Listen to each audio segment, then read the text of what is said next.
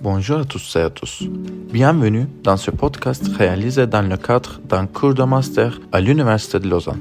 Aujourd'hui, une vaste et importante question nous anime.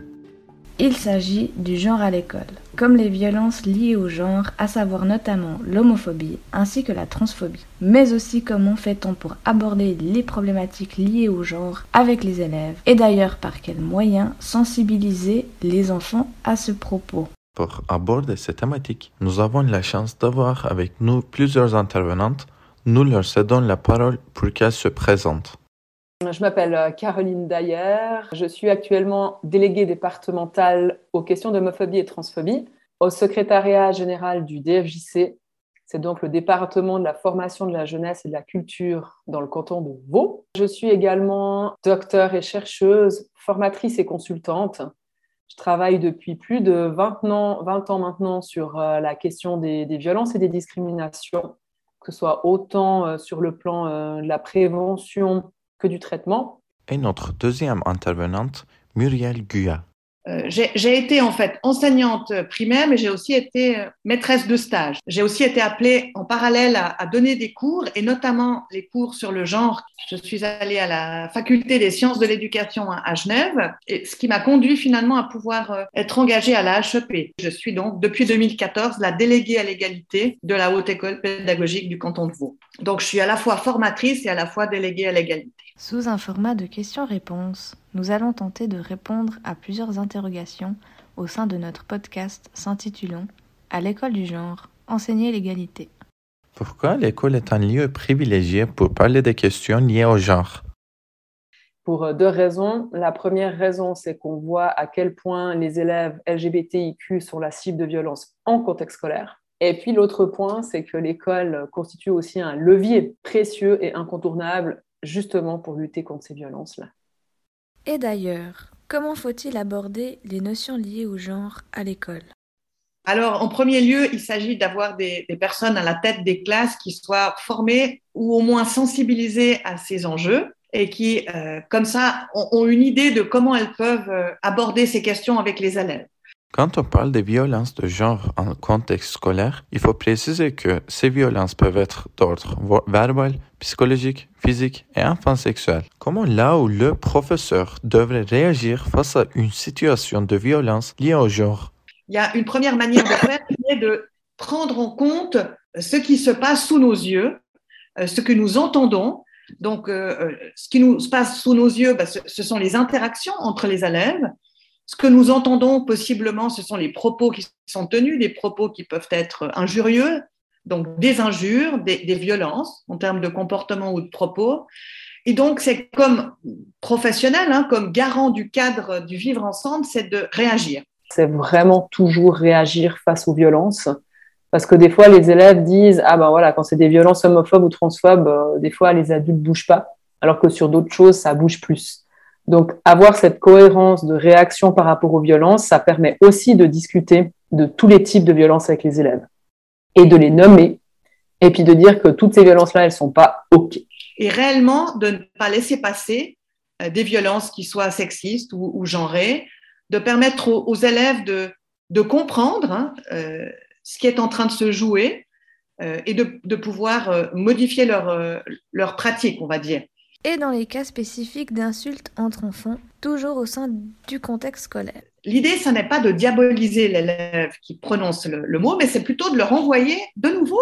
Tiens, tu viens d'utiliser ce mot, est-ce que tu sais même ce que ça veut dire? Euh, Et puis, c'est d'essayer de le renvoyer, est-ce que toi, tu aimerais qu'on te qualifie de la sorte? Est-ce que tu serais à l'aise qu'on qualifie ton frère, ta sœur, de ce mot? Et puis, c'est vraiment de leur permettre de développer une forme de sentiment d'empathie, de se mettre à la place de l'autre. Quelle est la réaction la plus adéquate lorsqu'un enfant rétorque qu'il entend ce type d'injure à la maison? Oui, quand des élèves vont dire oui, mais de toute façon, euh, c'est ça qu'on dit dans ma famille. Moi, quand j'interviens auprès des élèves, je leur dis toujours, mais en fait, moi, je suis pas là pour mettre en porte-à-faux vos convictions. Chaque personne a ses convictions et elle mérite d'être respectée. Donc ça, je le rappelle toujours et je leur dis euh, l'objet de notre atelier, c'est pas ça. Toutes vos convictions sont respectées et ensuite, ce que je vais faire, c'est vraiment mettre en évidence que effectivement, à l'école en l'occurrence, mais aussi ailleurs dans la société, bah, il y a des choses qui sont pas euh, concevables et qui sont inadmissibles. Et donc vraiment, si on revient à la question des violences, c'est une manière de dire, quel que soit le type de violence, quel que soit son contexte, c'est pas OK. Donc ça, c'est aussi une manière justement de mettre en évidence qu'il y a des lignes communes et que là aussi, pour donner un exemple très concret, je dis, bah, chaque personne a le droit de penser ce qu'elle veut. Par contre, si elle commence à faire euh, de l'appel à la haine, ben ça, ça ne joue pas. Donc c'est faire cette grande différence entre les opinions ou les violences, c'est pas la même chose, et puis faire la différence entre une croyance et une connaissance. Et donc, c'est une manière de dire chaque personne a ses croyances, mais nous là, on va parler des connaissances maintenant. Donc ça me permet vraiment d'approfondir le sujet en tant qu'objet de connaissance et de rappeler que, quelles que soient les violences ou les injures, elles n'ont pas leur place, ni à l'école, ni ailleurs. De plus, comment on peut intégrer les questions liées au genre avec les enfants à l'école? Il y a différents angles qu'on peut aborder avec euh, les élèves. Un angle qui est beaucoup utilisé dans les écoles, c'est d'intégrer ces questions dans le quotidien des enseignements et des pratiques. Et c'est ça, pour moi, la piste la plus intéressante. C'est-à-dire que ça devient un sujet comme un autre, et c'est aussi justement une source de connaissances et un développement des savoirs. Donc, intégrer dans les enseignements, dans les cours, ces thématiques. Donc, qui, qui sont complètement liées aux disciplines qui sont enseignées. Donc, on pourrait imaginer qu'on va enseigner un cours de géographie et que plutôt que de l'enseigner comme on le faisait de manière traditionnelle, on puise dans le répertoire de l'école de l'égalité une activité qui travaille un sujet de géographie, euh, mais avec une sensibilité, une approche d'une question vive liée, par exemple, à la répartition hommes-femmes dans les métiers, ou, voilà, mais qui soit vraiment en lien avec ce qui est attendu des enseignantes et des enseignants. Donc ça, c'est un angle très intéressant parce que c'est une manière de parler dans les enseignements quand ça va bien avec les élèves de ces aspects-là. Et puis, l'autre point, à travers justement cette pratique du quotidien, c'est aussi accueillir les questions des élèves, notamment par exemple avec l'actualité. C'est souvent les élèves hein, qui vont parler de ces questions. De manière plus large, comment se situe le canton de Vaud par rapport aux problématiques de l'homophobie et de la transphobie? Alors effectivement, le canton de Vaud est totalement euh, pionnier en ayant euh, créé un poste de délégué départemental sur les questions d'homophobie et de transphobie. Il est également euh, pionnier à travers l'élaboration de son plan d'action et son déploiement. Et puis, effectivement, comme il n'y a pas d'autres situations en Suisse, et assez peu d'ailleurs dans les environs, moi, je m'inspire beaucoup aussi du Canada, et c'est une manière aussi justement euh, de faire en sorte euh, d'utiliser en fait des choses qui marchent déjà ailleurs tout en les adaptant à notre contexte. Donc c'est un joyeux mélange de quels sont nos besoins dans le canton, quelles sont les lacunes qui existent et puis quelles sont les pistes sur lesquelles on va pouvoir euh, s'inspirer. Pouvez-vous nous développer un petit peu plus les violences homophobes et transphobes?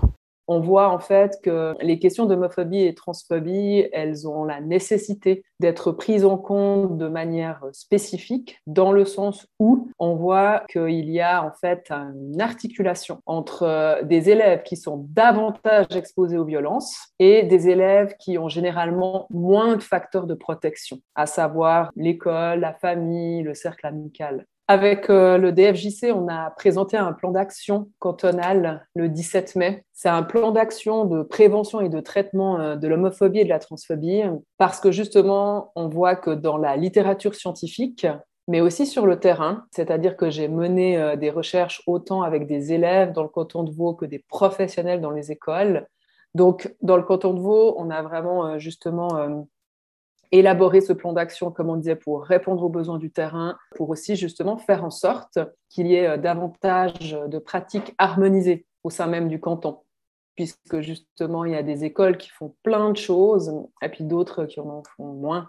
Et puis l'autre point, en quoi justement euh, c'est le rôle de l'école dans le canton de Vaud, justement, ben, dans le règlement de la loi sur l'enseignement obligatoire, on a un article très concret qui dit que c'est le rôle du département euh, bah, de mettre en place des actions sur ces questions-là.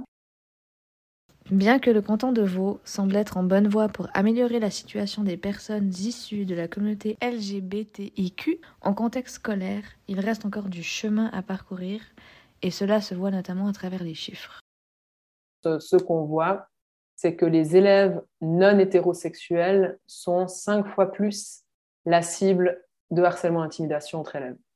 Donc là, on a aussi vraiment des chiffres vaudois sur ces questions de violence en contexte scolaire et on voit que ces personnes-là, elles sont plus exposées. Bien sûr, il faut tout de même rester positif et se donner les moyens de faire avancer cette cause qu'il faut mener dès l'école. De cette manière, nous aurions toutes et tous plus de chances de vivre dans une société plus égalitaire, plus diverse et plus inclusive.